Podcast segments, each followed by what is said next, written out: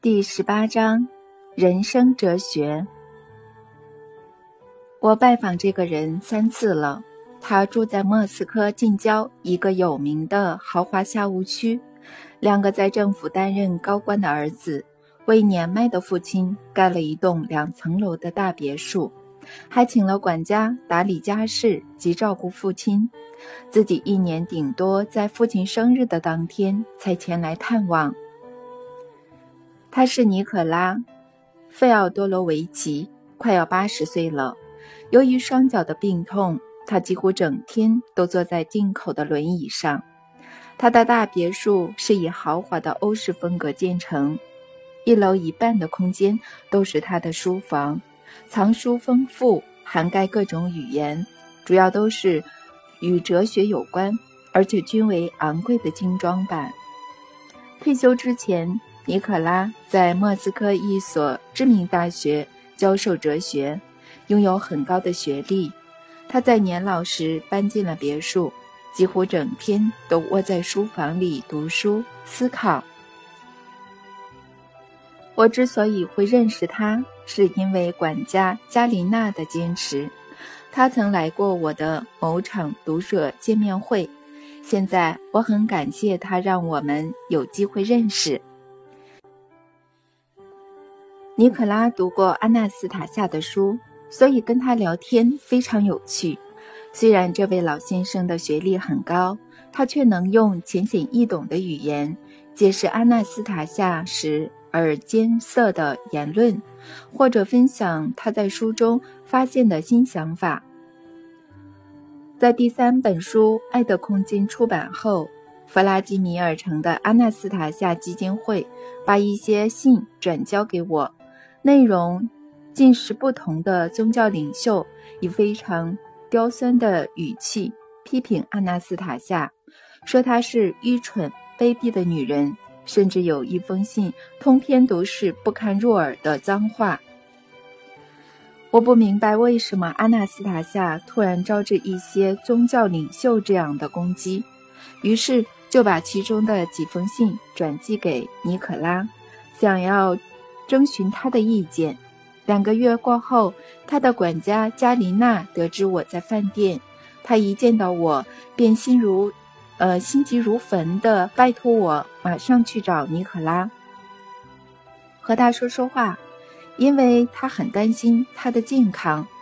面对这样的坚持，实在很难拒绝。尼可拉的管家是个身材高大、壮硕的女人。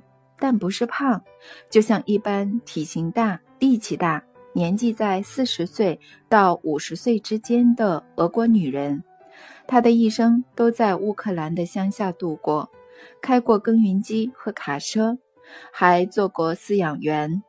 他的厨艺很好，熟悉草熟悉草本植物。他很爱干净。他只要一激动。讲话就会带有浓厚的乌克兰口音。不知道尼可拉的儿子是怎么找到他，并让他做父亲的看护。但看到一个博学多闻的老哲学教授和一个教育程度不高的乡下女人对话，实在是蛮新奇的。加琳娜住在别墅的其中一间房间，如果只做呃只做家事。也就罢了，他确实做得还不错，但是他总是想听我和尼可拉在讲什么，一定会在我们旁边找事情做，一边打扫同一个地方，一边自言自语评论他听到的内容。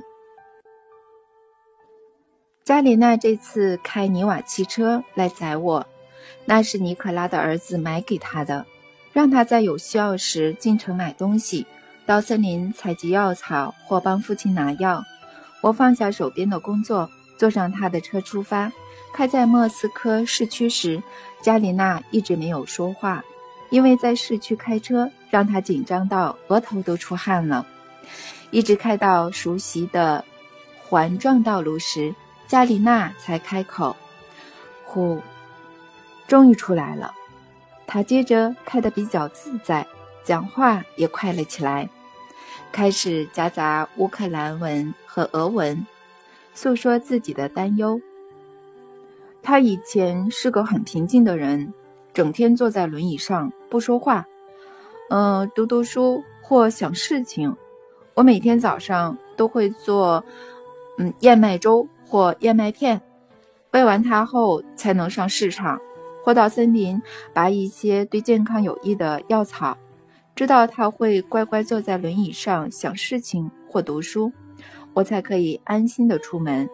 可是现在变了，我把你寄来的信转交给他，他读了以后，才过两天就告诉我，加里娜太太，拿一些钱去买阿纳斯塔夏的书，然后去市场的时候别急着回家，留在那里观察路人，只要看到有人难过或病恹歪歪的样子。就把书送给他们。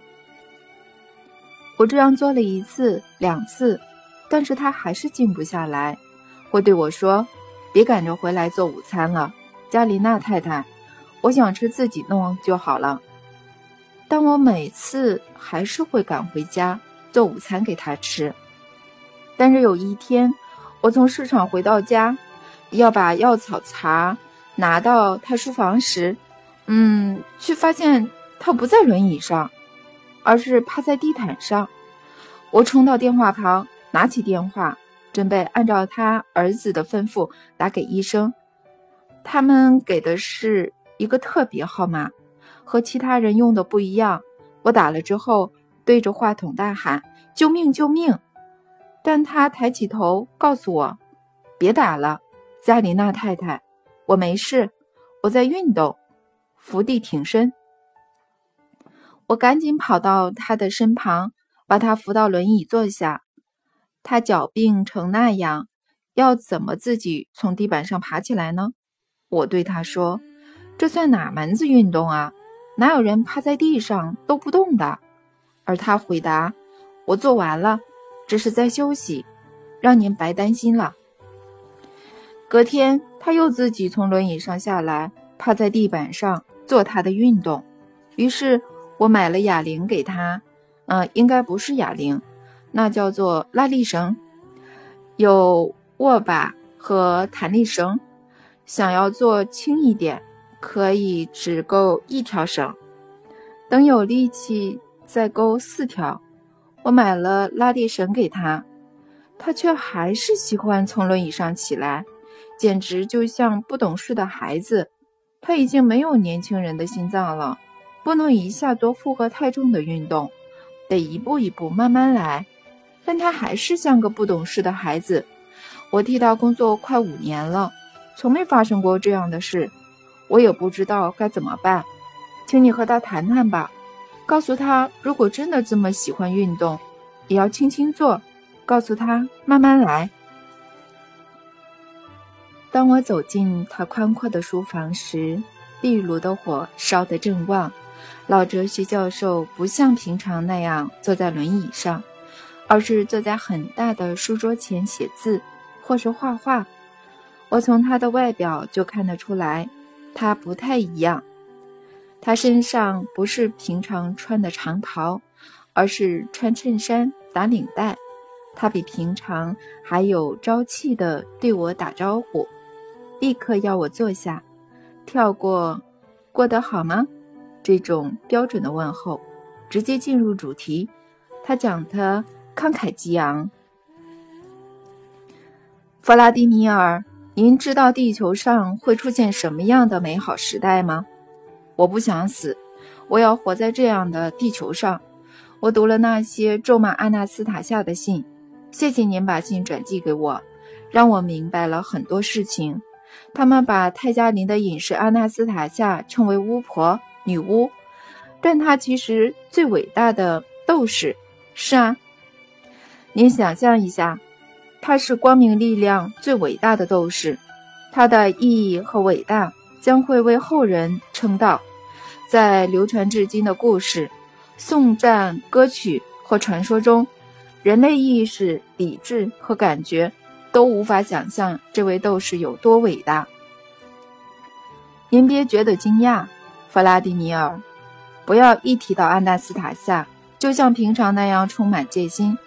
他也是人，拥有人类所有，呃，真的是所有本性的女人，拥有女性身为，嗯，人母的所有弱点和优点。但那同时也是一个伟大的斗士。此时此刻就是，我会试着不要讲的这么难懂，一切都可以归于哲学的概念。弗拉迪米尔，您看我的书柜上有很多书，都是不同的时期、不同地区的思想家所写的哲学著作。尼克拉指着书柜，一本一本念给我听。那本是古代修辞学，在讲活的有生命的天体。旁边那本是写苏格拉底，他本身并没有著作。右边那几本是卢克利霞、普鲁塔克、马可、奥里略的书。下面几层是尼扎米的五本诗集。那边还有阿朗尼、笛卡尔、富兰克林、康德。拉普拉斯的、海格尔的、斯汤达的，他们都想了解事物的本质，探索宇宙的规律。杜兰特曾针对这些人说过：“哲学史本质上乃是描述伟人建立自然的道德惩罚，取代他们所破坏的超自然惩罚，透过这种方式防止社会的分裂。”伟大的思想家以各种不同的方式试图接近绝对的概念，他们的哲学概念促使各种哲学派别的兴衰，如同宗教一般。在克服一切胆怯的阻力之后，主流概念最终出现在我们的生命之中。精确来说，是对某种最高智慧臣服的概念。最高智慧是在浩瀚无垠的宇宙里。还是在每个人类灵魂的本质中，位置并不重要，重点在于臣服、崇拜的概念凌驾于万物之上。然后进到个别的情形，成为对老师、对指导者、对仪式的臣服。书柜上还有诺斯特拉达姆式的预言，他们所有人形成的哲学概念认为，人是一时的。有缺陷却微不足道的，必须学习很多事情，就是这种概念扭曲，摧毁了人类的灵魂。追随这种概念的人不可能得到幸福。只要这种概念主宰人类的意识，世界上任何人都不可能幸福的。这种概念主宰的哲学家以及从未接触过哲学著作的人。这种概念主宰着刚出生的婴儿以及年老的人，这种概念甚至主宰了还在母亲体内的胎儿。这种概念现在有很多追随者，他们出生在不同年代。如今，这些人的追随者又在告诉人类社会，人类本质是多么的脆弱且微不足道。但是到此为止了，新的时代将要来临。阿纳斯塔夏传达的神照对我们有如当头棒喝。弗拉迪米尔，您把神的话记了下来，而且我都记得。亚当曾问神：“宇宙的尽头在哪里呢？”要是我到了尽头，那该怎么办呢？我什么时候能填满一切，将我的思想创造出来呢？神在回答儿子的同时，也是在回答我们所有人。我的儿子，宇宙本身就是思想，从思想再生出梦想，而部分的梦想是看得到的实体。当你遇到一切的尽头，你的思想就会找到新的开始而延续下去，到时将会无中生有，出现你的全新又美好的诞生。反映你的志向、灵魂和梦想，我的儿子，你是无限，你是永恒，在你里头是你具创造力的梦想。这个回答真是伟大，可以解释一切。就完整的哲理又简明扼要啊！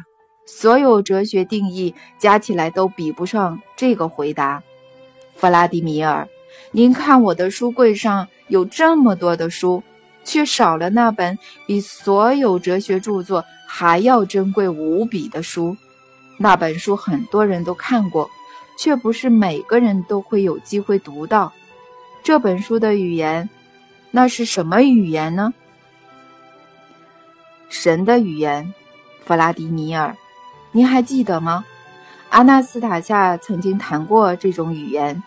虽然地球上的，呃，各个民族都有很多意思不同的词汇，还有这么多的语言和方言，但有一个语言是大家共有的，就是神召唤世人的语言。它是由叶子的沙沙声、鸟叫声、海浪声交织而成。神圣的语言也有气味和颜色。它透过这样的语言回应每个请求，以祈祷般的方式回应每个祈祷。阿纳斯塔夏可以感受并了解这种语言。那我们呢？我们怎么会数个世纪以来都没有注意过这种语言呢？用逻辑想一想，客观的逻辑告诉我们：如果是神创造了地球，我们周遭有生命力的大自然，那么小草、树木、云朵、水和星星不是别的，一定是它化为形体的思想啊！可是我们完全没有注意过它们，反而践踏、破坏、扭曲它们，还口口声声说着信仰。那算什么信仰啊？我们实际上是在膜拜谁呢？历代的世俗领袖，无论盖了多少寺庙、教堂，后人都只会记得他们留下来的污垢。水是衡量一切的准则，而水每天越来越脏。阿纳斯塔夏曾说过这段话，这只有他这位最伟大的哲学家才说得出来。我们所有人都应该好好想一想，弗拉迪米尔，你想想看，我们创造的任何东西，即便是用来膜拜的，都只是一时的。宗教也是一样，宗教来来去去，寺庙、教堂和教义也会走入历史。只有水和我们一样，是创世以来便存在的。我们身体主要也是由水组成的。尼克拉先生，您为什么会认为阿纳斯塔夏的定义是最正确的呢？因为他的定义是从那本重要的书来的，弗拉迪米尔，而且当中的逻辑是哲学的逻辑。在这些定义之前，他还转述了神的一句话：“宇宙的所有元素问神，你这么热切是在渴望什么呢？”神回答了。共同的创造及其深思带给万物的快乐，就是这么简单，也才不过几个字，几个字就能传递神的志向与渴望。任何伟大的哲学家都无法做出更精确、更合适的定义了。阿纳斯塔夏说过：“现实要由自己定义。”所以，每个关爱子女的父母都要判断，这是否并非他们真正想要的。在我们任何人之中，神的子女有谁不想与自己的孩子共同创造，渴望其深思带来的快乐呢？阿纳斯塔夏的哲学定义具有至高的力量与智慧，对人类而言非常重要。这些定义见效了，使得一群预言末日的人试图起身反抗，而且他们还会持续出现，绝对不是只有在信中咒骂阿纳斯塔夏这种这么简单而已，还会有各种五花八门的方式，会有一堆思想狭隘的传教士聚集信众，对那些懒于独立思考的信众。传达似是而非的道理。阿纳斯塔夏先前就对这些人说过：“喂，自称人类心灵导师的你们，收起你们的激情吧。现在要让大家知道，造物者一开始就给了每个人一切。我们只要不用阴暗的教条，因自身高傲产生的黑暗遐想，去隐藏造物者伟大的创造，他们就是会攻击阿纳斯塔斯塔夏的人。毕竟阿纳斯塔夏毁了他们的概念，用自己的哲学概念终结了世界末日。我们现在也是如此，我们正在见证参与最美好的成就。呃，我们就要踏入新的千禧年，迎接新的现实世界。我们已经活在这个现实世界了。等一下，尼可拉先生，我不明白您所说的现实和行动。假如有一两个哲学家说了什么，阿纳斯塔夏也说了一样的话，那这和现实与行动有何关系呢？就是几句话而已。哲学家发表自己的见解，而生命照常春去秋来。任何人类社会的生命，包括现在，都会受到哲学概念的影响。犹太人的哲学是一种生活方式。十字军的哲学又是另一种，希特勒有自己的哲学，而我们在苏联时期也有自己的革命，不过是一种哲学概念取代另一种罢了。然而，这些都只局限于某个地方。但是，阿纳斯塔夏建立的更为普世，影响了整个人类社会以及当中的每一个人。他说过：“我要带领人类穿越黑暗力量的时光。”他确实办到了，弗拉迪米尔。他为每个人搭起了跨越深渊的桥梁，每个人都可以选择要不要过。我是个哲学家，弗拉迪米尔。我现在可以很清楚地看到，还能感觉得到，他的哲学概念就像一道耀眼的光芒，为我们照亮新千禧年的入口。我们每个人时时刻刻。都是依照自己的哲学观念做出行动。如果哲学观念变了，行为也会随着改变。就以我为例，我以前常常坐在书房，重复阅读不同的哲学著作。我常会因为人类必然一死而感到惋惜，心想自己会被葬在何处，儿子会不会带着孙子来到我的坟前。还是孙子会闲来探望爷爷很麻烦，我为全人类感到惋惜，思考着自己的死亡。之后，阿纳斯塔夏出现了，他的哲学观念完全不同，让我的行为也有了改变。你有哪些行为改变了？可以举例吗？呃，我马上做给您看。呃，我我现在。我现在起床后，就会依照新的哲学概念行动。尼可拉双手撑着桌子站了起来，一路扶着椅子和书柜，拖着生病的双脚，吃力地走向其中一座书柜。他看着每本书背上的名字，把一本精装版的书抽了出来，然后往壁炉的方向走去。一路上扶着书房的不同家具，他走到壁炉前，把刚刚从柜上拿下来的书丢进火里，然后说：“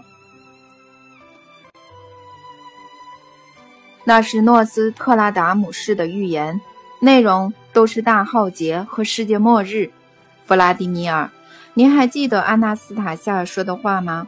您一定要记得，他说：“斯呃，诺斯特拉达姆式。”您不是预知日期，您是用自己的思想编造可怕的地球灾难，你让很多人相信那会成真。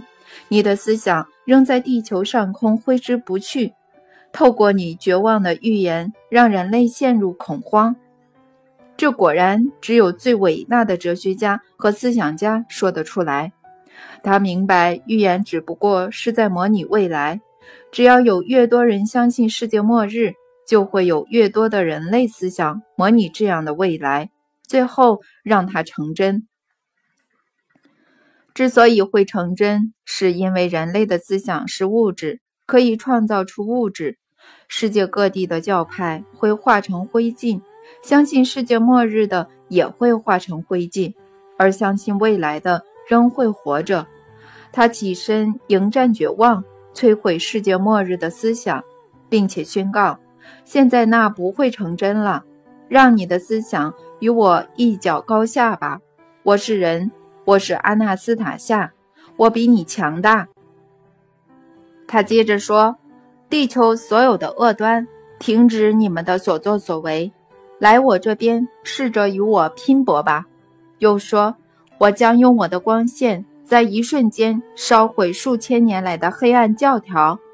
他只身迎战满坑满谷的敌人，面对成千上万个模拟人类灭绝的人，他不想让我们卷入其中，只希望我们可以幸福，所以才在。才对神祈祷时说了：“未来的世代都将活在你的梦想里，就是要如此。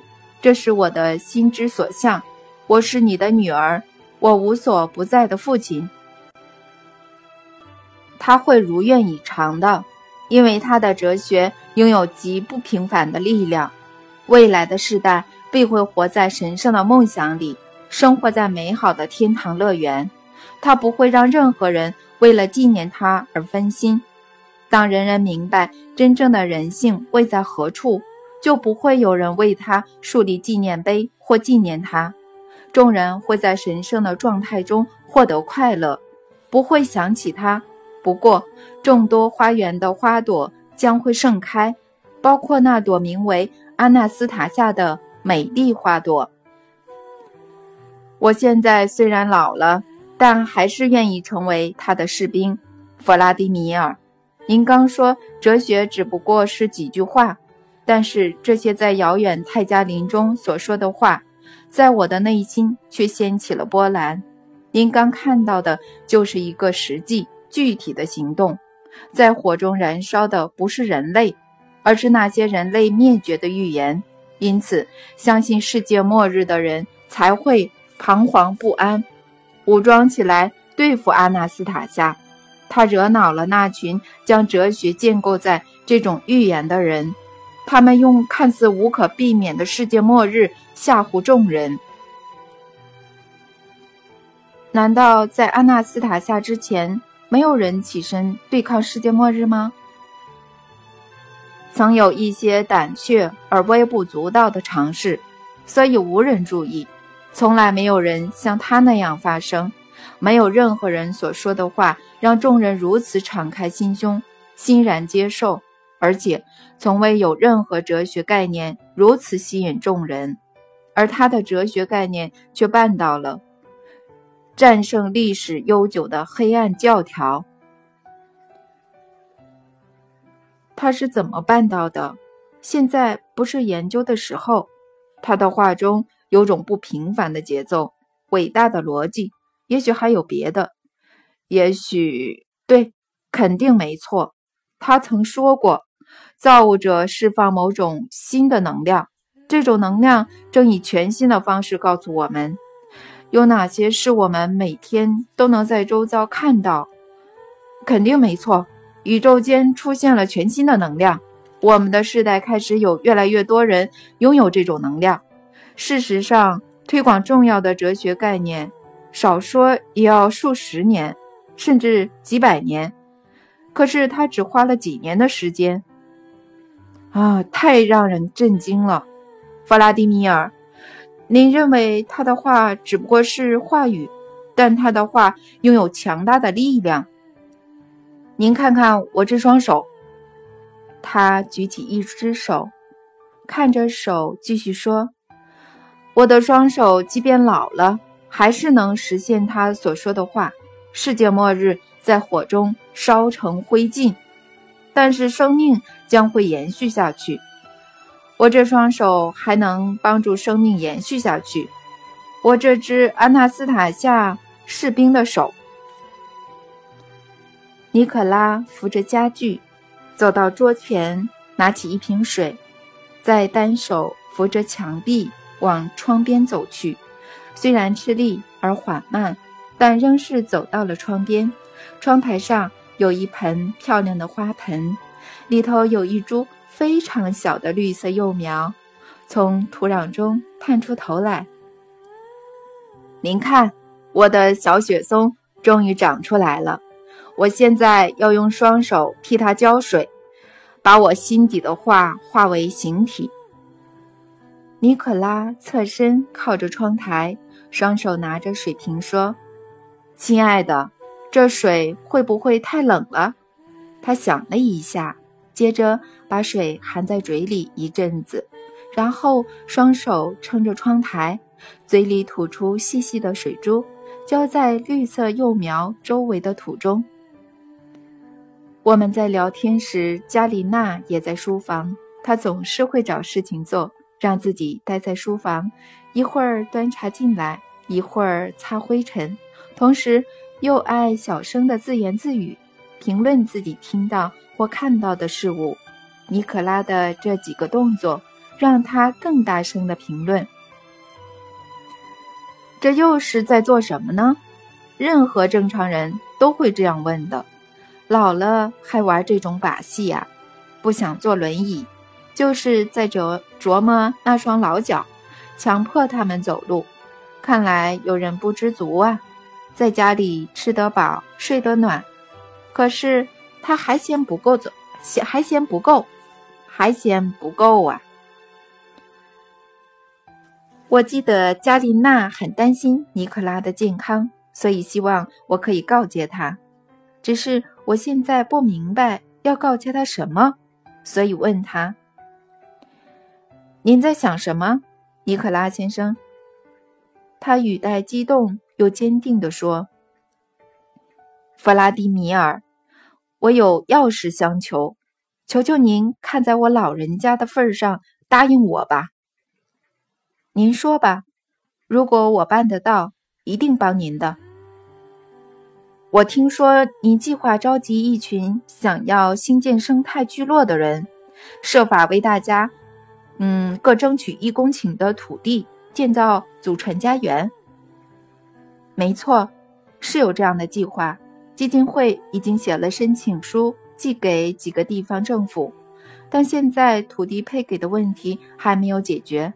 政府给的几个家庭不大的土地，但我们必须至少找到一百五十户，否则会无法新建基础设施建设。弗拉迪米尔，政府会配给土地的，一定会的。这样最好。不过，您要我帮您什么忙呢？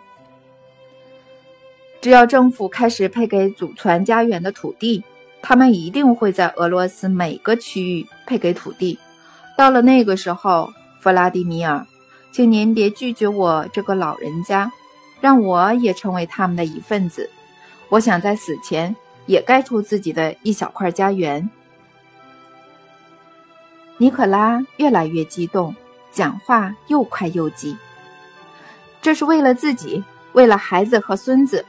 我在花盆中种了小雪松，希望能在自己的家园一角亲手种下幼苗。我不会带给任何人负担，我会在一公顷的土地上自己打理一切，盖一座花园，种出有生命的围篱。我可以帮忙左邻右舍，我有存一些钱款，现在也还有稿费可以领。我的两个儿子，呃，不管你们说什么，他们肯定不会拒绝我的物质救援。嗯，我要在那里为自己盖小屋，同时为邻居的施工提供资金。有好戏可看啊！加里娜这次开口又更大声了，也不自己想想，不能走路的人要怎么盖花园？他想去帮左邻右舍的忙。哦，真要叫正常人来听听，正常人会怎么想？这栋房子是儿子盖给他的，让他可以住得开心，这得感谢他的儿子和神，但他就是不肯知足。老了还心心念念想着这种事儿，正常人会怎么想？这种人，尼可拉听到加琳娜说的话，但是并没有理会他，或者是假装没有听到，继续说：“弗拉迪米尔，我知道别人可能会觉得我只是一时兴起，但事实并非如此。我是经过深思熟虑后才做这个决定的。我的生活只是看起来很美好，别墅应有尽有，仿佛一座皇宫。我有一位管家，儿子也有不错的社会地位。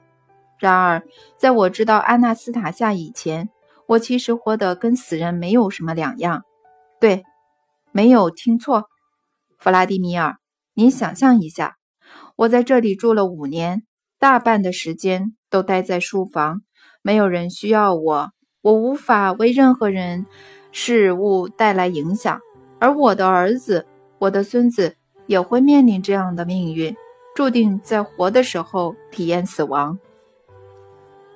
弗拉迪米尔。大家都认为停止呼吸的时候才是死亡，其实不然。当没有人需要你，没有任何事是因为你才得以继续时，你就已经死了。附近有一些邻居都住在这比较小的房子，但我住在这里没有任何朋友。儿子还叫我不要跟邻居讲自己的名字，因为附近的人都很嫉妒，想知道这间。如皇宫般的别墅是谁的？只要知道是谁的，他们就会在媒体上口沫横飞地议论我哪来这么多钱，不相信那是我辛辛苦苦赚来的。我此时坐在这里，却像被囚禁一般，与死亡没有什么两样。我坐在这间书房，从没有上过二楼，也没有这个必要。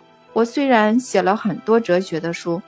但我知道阿纳斯塔夏以后，让我告诉您吧，弗拉迪米尔，千万别以为我说的只是老人在异想天开。我要证明给你看，我所说的话不假。弗拉迪米尔，您知道吗？神的审判正在此时此刻发生。审判在哪里？怎么发生的？为什么没有人知道呢？